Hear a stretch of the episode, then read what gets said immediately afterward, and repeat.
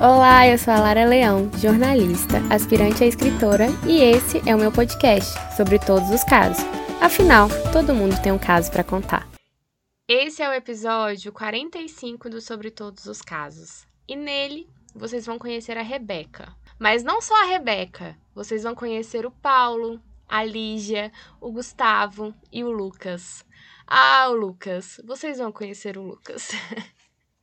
e de verdade, esse caso é um presente. Ele é uma potência. A Rebeca, ela tem uma força para encarar a vida, um otimismo daqueles que assusta, sabe? Só que ao mesmo tempo, ela mostra como se sentiu vulnerável em diversas fases da vida. Então, ele é completo. E esse episódio teve uma missão muito difícil, por sinal, que foi resumir 22 anos em poucos minutos. Mas eu acho que deu tudo certo. e se faltar, faltará detalhes, porque até eu queria mais detalhes. Só que eu acho que vai mais sobrar do que faltar. E no caso, vai sobrar torcida, vai sobrar aprendizado, e por isso que eu quero que, enquanto eu leio o caso, você que está ouvindo absorva e depois compartilhe comigo a sua opinião, o que você achou, o que você sentiu enquanto é, escutava a história da Rebeca, porque eu não vou precisar comentar nada, assim, igual eu falei, ele é um caso completo. Mas é, acho que se eu for resumir, eu vou dizer que esse caso ele mostra que a vida é irada. Sério mesmo. Que, que a vida simplesmente acontece.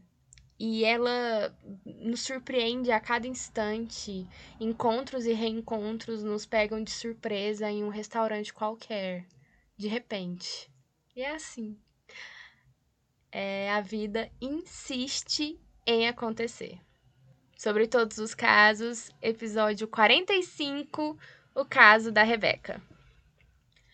Oi sobre todos os casos, eu sou a Rebeca, mas muito chamada de Beca. Bom, para começar o meu caso, eu preciso voltar para os anos 2000. Nessa época, como diria Belchior, eu estava com 25 anos de sonho, sangue e América do Sul. Eu já tinha vivido muitas histórias, mas estava prestes a embarcar na maior mudança da minha vida. Junto com a expectativa dos anos 2000, eu estava grávida.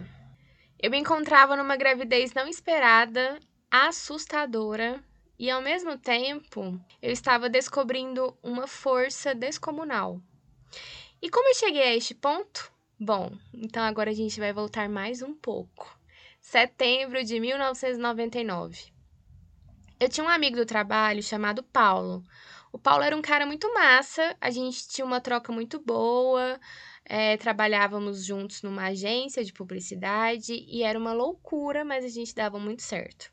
E ele namorava a Lígia e eu estava recém-solteira e sem perspectivas nenhuma de ter um novo relacionamento. Aconteceu que em uma quarta-feira o Paulo chegou completamente arrasado na firma. Vendo aquela situação, eu chamei ele para conversar, para a gente tomar um café, e ele me confessou que a Lígia tinha terminado com ele e ele estava péssimo. Eu tentei animá-lo dizendo que ia passar, mas ele estava literalmente segurando as lágrimas no trabalho. E o que eu podia fazer? Chamar ele para sair. Foi assim que combinamos na sexta-feira, pós-expediente, sair para beber. Chamamos mais uns colegas da firma e ok, enchemos a cara. Vamos pular um pouquinho para sábado. Eu acordei de ressaca com o Paulo na minha cama. Para dizer a verdade, eu realmente não sei como isso tudo aconteceu. Eu tenho flashes, a gente rindo, de repente o Paulo chorando pela Lígia, eu chorando pela minha vida amorosa, o Paulo cantando no karaokê, o Paulo chorando de novo, eu rindo, o pessoal indo embora, eu e o Paulo mudando de bar, o Paulo chorando de novo, eu virando tequila, a gente bêbado no táxi, a gente beijando no táxi a gente beijando no elevador, a gente na cama. E eu acordei. Olhei para o lado, o Paulo. Fui fazer um café. E pensando, puta merda, eu peguei o Paulo. O Paulo acordou com o olho inchado e eu não sei dizer se era porque chorou demais ou a própria ressaca mesmo. Tomamos café e naquele clima totalmente sem graça. E depois de vencer aquela muralha da sem graceza, o combinado foi a gente deixar isso de lado, porque realmente trabalhávamos juntos e não só no mesmo lugar, mas sentados um do lado do outro, todos os dias. E éramos amigos demais. Isso não passou de um momento de fraqueza devido à carência, à bebida, enfim. Afinal, Paulo era apaixonado demais na Lígia, como podemos avaliar devido à quantidade de choros que ele teve na primeira sexta-feira solteiro. Os dias passaram. A gente aos poucos voltou à mesma amizade. O Paulo é um cara muito massa, bom filho, boa gente, inteligente. E seguimos. Um mês e pouco depois, eu comecei a notar mudanças no meu corpo. Na realidade, eu estava muito estressada, porque eu recebi uma promoção. Eu me tornei chefe do departamento de criação e era fim de ano, as campanhas estavam uma loucura, e como eu falei, os anos 2000 estavam chegando. Era o futuro, ali, bem na nossa frente. Só que não era só uma loucura e estresse de trabalho, muito menos ansiedade com o ano novo eu realmente estava grávida. E era surreal, assustador, terrível. Eu estava no auge da minha vida e como é que isso foi acontecer? Eu tinha acabado de ser promovida. Mas é isso, aconteceu. E não existia outra pessoa para ser o pai do meu filho senão o Paulo. Até porque, depois daquela noite, eu nem tive tempo para sair com mais alguém. Foi assim que chegou aquela terrível hora de contar para ele, né?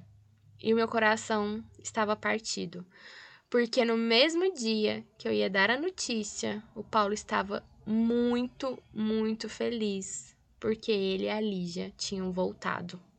Parecia errado demais, mas não tinha outro jeito. Ele claramente ficou chocado e, para falar a verdade, bem triste. Eu chorando sem parar. E eu acho que isso assustou o Paulo, porque eu sempre fui a animada, a otimista, e poucas vezes na minha vida eu fiquei mal-humorada, de verdade. E eu me peguei pela primeira vez totalmente abalada e sem saber o que fazer. Só que a única certeza que eu tinha era que eu queria ter esse bebê, com ou sem o Paulo, e eu deixei ele muito livre para querer ou não assumir a minha gravidez. E ele disse que precisava pensar.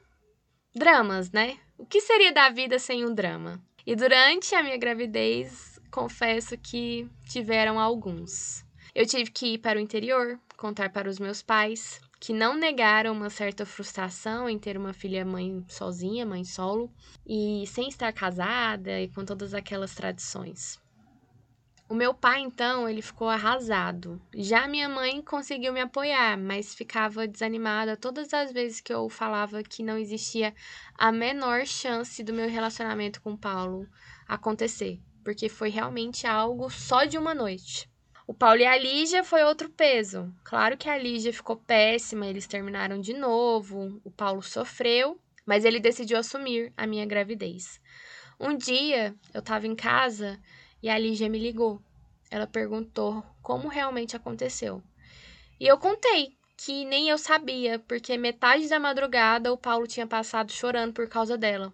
E pedi desculpas, que foi um momento de carência mesmo e de excesso de bebida. Eu só teria o meu filho e eu não queria que isso fosse um empecilho para o relacionamento dos dois. Jamais. Eu, quando me coloco no lugar dela, claramente eu não saberia como agir. Não sei se eu perdoaria também. Era muito difícil, eu entendo isso, acreditar no caso de uma noite só, sem que antes tivesse tido algum romance, algum flerte. Realmente era difícil de acreditar. E eu acho que só eu e o Paulo sabíamos de verdade como foi. E o tempo foi passando, aos poucos, eu trabalhando, o Paulo arrumando emprego em outra agência, eu lidando com as fofocas sobre a minha gravidez, o que foi muito pesado, de verdade. Minha mãe e minhas amigas me ajudando nas coisas. Eu realmente não tinha ideia de como criar um bebê. O Paulo me acompanhando nas ultrassonografias e a gente descobrindo que era um menino.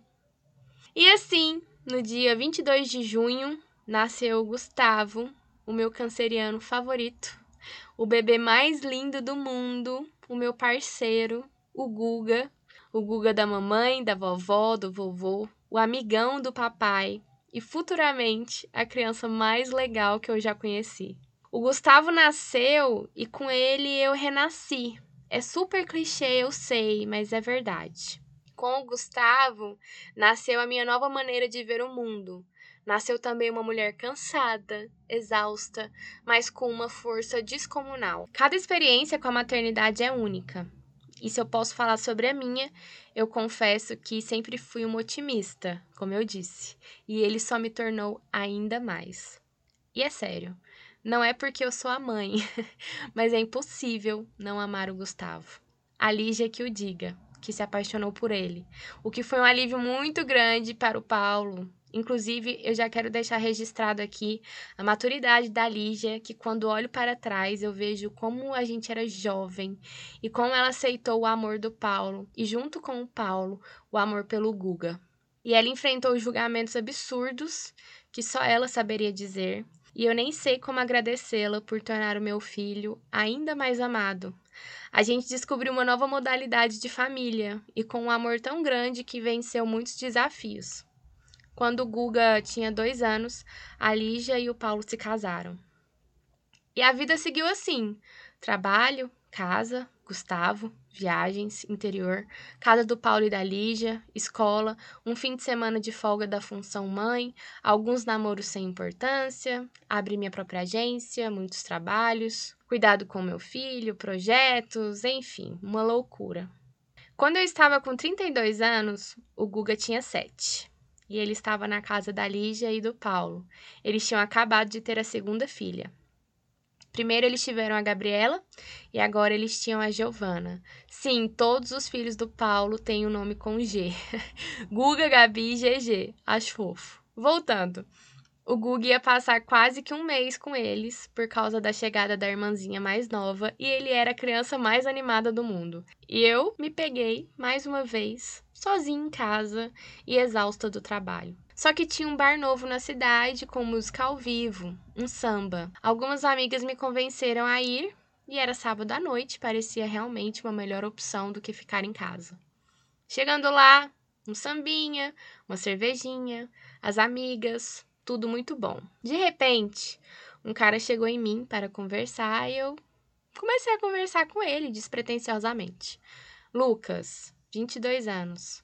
Ele fazia faculdade de engenharia mecânica. Eu ri quando ele falou a idade. E ele perguntou por que eu estava rindo e eu disse que ele era 10 anos mais novo que eu. Que a gente nem precisava continuar conversando. É sério? A sua idade é um problema para você? Foi a primeira vez que eu ouvi essa pergunta e eu nunca tinha parado para pensar sobre isso. E eu disse que não, que não era um problema para mim, mas que eu já não me sentia jovem fazia muito tempo. E ele riu e disse que para ele não era um problema e que eu era a mulher mais linda daquele lugar. Deixa eu te pagar uma cerveja? E eu neguei, não precisava. E ele pediu o meu número e eu disse que ele estava bêbado demais para lembrar de mim. E ele respondeu que não, ele não estava bêbado e que era impossível não se lembrar de mim. Eu achei fofo, então eu decidi dar meu número. Só que, obviamente, eu não pensava que seria possível ele me mandar mensagem. Eu responder, eu sair com ele, enfim, impossível. Dez anos. Eram dez anos de diferença. Não tinha o menor sentido isso tudo. Eu, mãe, empresária, com um garoto de 22 anos? Impossível. Simplesmente impossível. Só que o Lucas mandou sim mensagem no dia seguinte. E mandou no outro também. Só que eu não sabia como responder.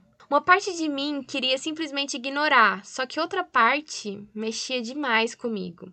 Eu fui buscar o Guga na casa do Paulo e aproveitei para descer um pouco, ficar com a Lígia e com as meninas. Enquanto a gente tomava um café, eu comentei o que tinha acontecido e a Lígia riu de mim, disse que era uma besteira, afinal, qual era o problema? Eu não precisava casar com ele, mas se eu quisesse, eu poderia. e eu falei que jamais, nem tinha sentido, e a gente ficou rindo. Era realmente surreal para mim essa ideia. E a Lígia falou que não tinha sentido eu me sentir tão velha aos 32 anos, e de fato ela não estava errada. Eu decidi dar uma chance. Comecei a trocar mensagem, marquei de sair e saímos. E foi uma noite muito legal. O Lucas era incrível, ele tinha uma cabeça boa demais e a gente conversou sobre tudo, sobre a vida, sobre os planos. Ele me contou que estava com intercâmbio marcado para o próximo ano, uma pós fora do Brasil assim que ele se formasse. A juventude não o tornava imaturo, mas o tornava leve. Era diferente.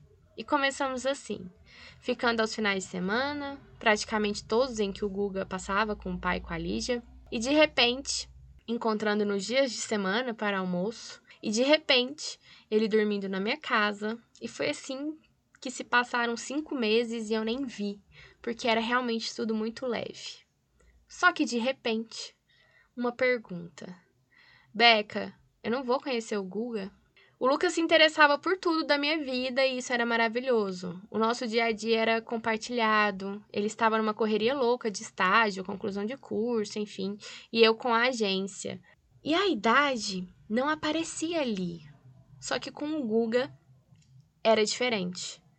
O Guga era o ponto mais sério, amoroso e delicado da minha vida.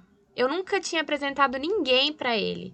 Primeiro por cuidado, mas segundo porque ele recebia amor demais e eu tinha muito receio de apresentar alguém e essa pessoa depois ir embora.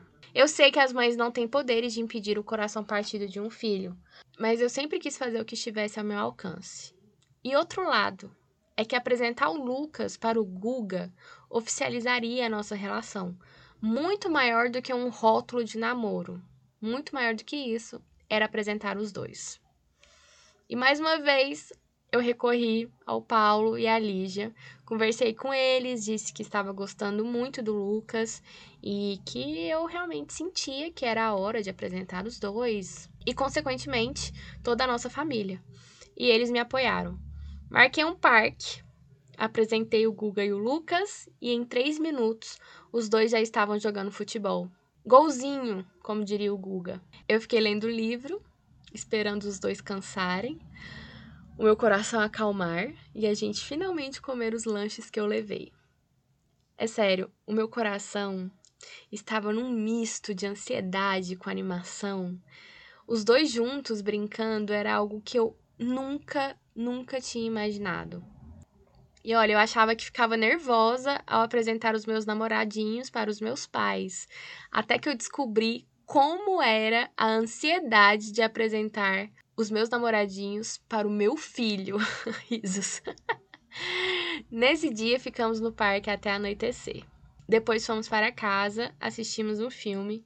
O Guga chamou o Lucas para jogar videogame qualquer dia desses e logo eu coloquei ele para dormir. Sentei no sofá com o Lucas e ele disse que ia para casa, que estava muito cansado. Eu perguntei se ele não queria ficar e ele disse que não, que foi o primeiro dia que ele conheceu o Guga e ele não queria invadir o mundo dele dessa forma, já impondo a presença, já que ele era acostumado a ter a mãe dele só com ele em casa.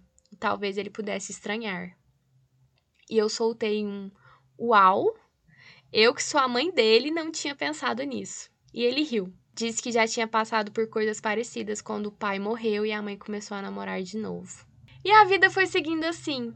O Lucas foi muito bacana no processo de adaptação do Guga. Aos poucos foi parecendo natural ter mais uma pessoa em nossa casa e na nossa vida. E quando vimos, já tinha se passado mais de ano. Nós vivemos muitas coisas juntos. O Lucas conheceu o Paulo, a Lígia, as meninas, depois conheceu meus pais e a minha família toda. Depois participou de tudo: apresentações da escola, torneio de futebol. Era engraçado. Ia Lucas, Paulo e Guga para o estádio. Os três torcem para o mesmo time. E eu ficava na casa da Lígia com as meninas, esperando eles chegarem. A vida seguia um fluxo que eu nem vi que a diferença de idade aparecia. O meu relacionamento com o Lucas era tão bom que não tinha como explicar. Ele entendia como a minha vida tinha acontecido e sem julgamentos.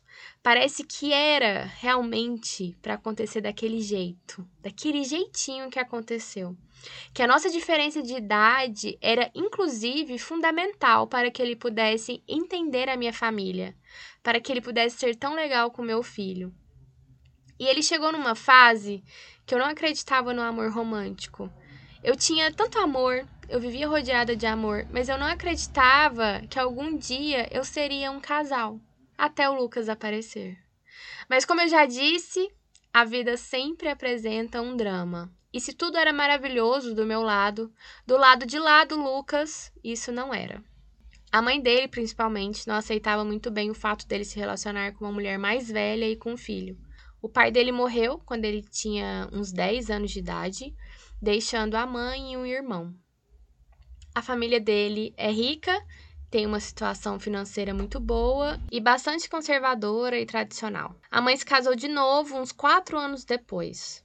Uma casa gigante para caber todos: ele, o irmão, a mãe, o padrasto e as duas filhas do padrasto. Não quero dar detalhes, pois essa parte é a história do Lucas, mas ele sempre resumia que tinha tudo, mas afeto era algo que faltava. Enfim, ela não apoiava a nossa situação e, consequentemente, a família dele também não. Ele formou, mas atrasou os planos do intercâmbio. Ele arrumou um emprego muito bom, mas para os padrões da família e as cobranças que ele tinha, ainda era pouco. Assim, entre leveza e julgamentos, completamos cinco anos juntos. E ele queria casar, mas eu não queria. Ele praticamente morava comigo e com o Guga, mas eu não queria assumir essa responsabilidade. No fundo, eu sempre tive medo dele um dia se arrepender. Dele um dia, entre aspas, perceber que perdeu a juventude ao meu lado. E se ele descobrisse do nada que queria curtir a vida? Era uma insegurança totalmente minha. E oficializar essa relação era difícil demais para mim. O Lucas ficava muito chateado e tivemos algumas brigas e discussões nesse ponto, porque, segundo ele, eu não confiava no nosso amor e na nossa relação. E gerou realmente um desgaste. E bem nessa época, a mãe do Lucas me ligou. Disse que ele tinha ganhado uma bolsa para mestrado fora do Brasil e que ele não iria por minha causa. E ela me perguntou se eu não podia conversar com ele, porque era realmente algo muito importante. E eu disse que sim, que eu falaria com ele. Eu já sabia que ele estava tentando o mestrado, mas eu não sabia que tinha dado certo. E entre as conversas difíceis da minha vida, essa está definitivamente no top 3. Eu não queria ser responsável pela desistência dele de um sonho que ele tinha antes de me conhecer. Eu não queria me casar com alguém que a família ainda não me aceitava, que não aceitava meu filho, eu não queria muitas coisas. E eu queria, menos ainda, assumir que tudo isso era gerado pela minha insegurança. Ele ainda podia viajar, fazer um intercâmbio, e eu tinha uma agência, um filho, e faria no máximo uma viagem por ano. Não cabia. Parecia duas realidades distintas. E eu jamais teria um relacionamento à distância com alguém mais novo, justamente pela minha insegurança. E eu fui muito radical, eu sei. Foi a decisão mais dolorosa que eu já tomei na minha vida, mas eu terminei com ele. Ele começou a chorar na minha frente e me disse algo que eu nunca esqueci. Eu não tenho mais como provar que eu amo você. E realmente, ele não tinha. Ele não tinha como me provar mais, porque era eu. Ele foi meu companheiro desde sempre. No nosso aniversário de um ano de namoro, estávamos no pronto-socorro, porque o Guga quebrou o braço. Nas sextas-feiras em que o Guga ficava comigo, a gente via filmes e eles jogavam videogames. Ele amava os churrascos na casa da Lígia e do Paulo. Ele ia comigo para a casa dos meus pais e até meus pais gostavam dele. Ele me acompanhava nos eventos chatos da empresa. Não existia nada, absolutamente nada que ele não fizesse por mim. E mesmo assim, a culpa que eu sentia era insuportável. Na minha cabeça, um dia ele ia cansar.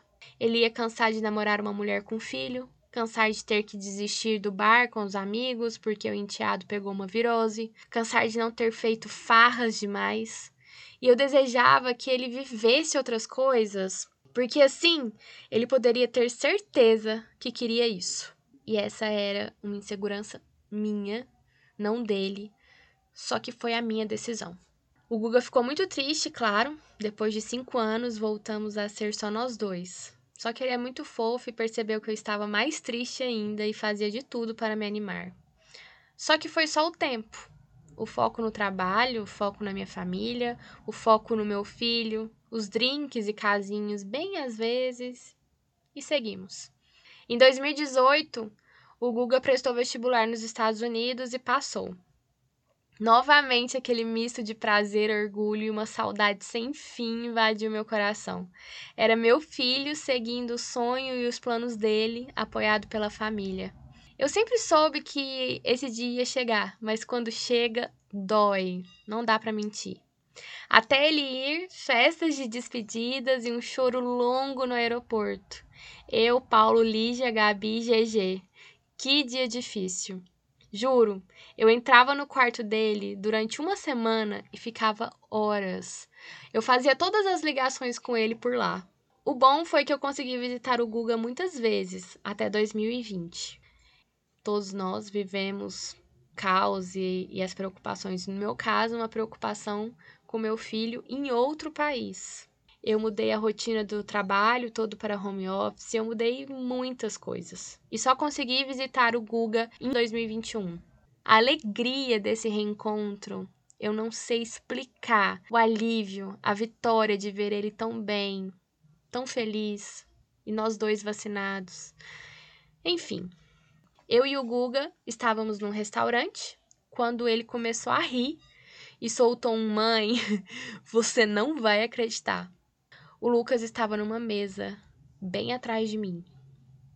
E eu realmente não acreditei. Você tem certeza? Claro que eu tenho. É que já passou muitos anos quase 10. Claro que eu tenho. E a máscara? A máscara confunde a gente. Mãe, é ele. Eu vou lá. E não adiantou eu tentar segurá-lo. Ele simplesmente foi. E em menos de três minutos estavam os dois na minha mesa.